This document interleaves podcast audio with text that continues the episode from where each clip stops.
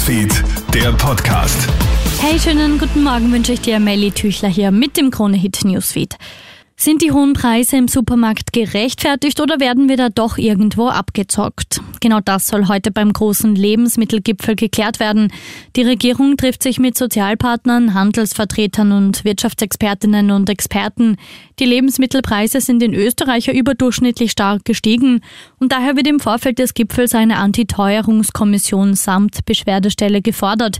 Diese soll mit Hilfe einer Preisdatenbank sämtliche Preise von der Produktion bis ins Supermarkt Marktregal kontrollieren können. Helene Schubert vom Gewerkschaftsbund. Hier gibt es sehr moderne statistische Methoden, wo man genau Auffälligkeiten untersuchen kann. Und wenn diese Auffälligkeiten entdeckt werden, wird dem dann genauer nachgegangen. Pa, wir sind stolz auf dich. Nach der Krönung von Charles und Camilla am Samstag hat gestern ein Megakonzert vor 22.000 Zuschauern für den König stattgefunden. Vor einer spektakulär belichteten Kulisse von Schloss Windsor steigt das Konzert. Mit dabei unter anderem Lionel Richie und Katy Perry.